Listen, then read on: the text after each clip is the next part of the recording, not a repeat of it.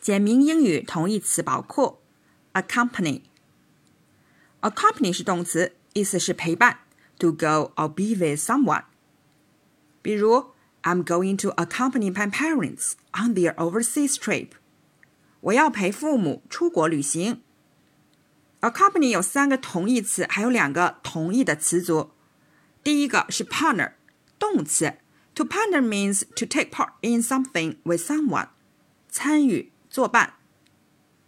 He promised to partner his sister for the next dance。他答应陪妹妹跳下一支舞。accompany 第二个同义词呢是 escort，也可以读 escort。To escort means to go along with someone as a mark of respect or to guard them. 护送，escort 比较偏重保护的意思。 The police escorted the prime minister back to his hotel. 警察护送总理回到饭店。第三个词呢，chaperone。To chaperone means to accompany someone to make sure they behave properly.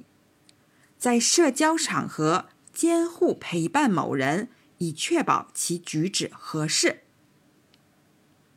The teachers will chaperone the children at a school dance. 老师们会在学校舞会上陪着孩子们。chaperone 偏重确保某人举止得体、合适这样的意思。下面是两个词组，第一个 associate with。To associate with means to spend time with someone. 交往结交。 She only associates with girls from her own class. 她只和自己班上的女孩们来往。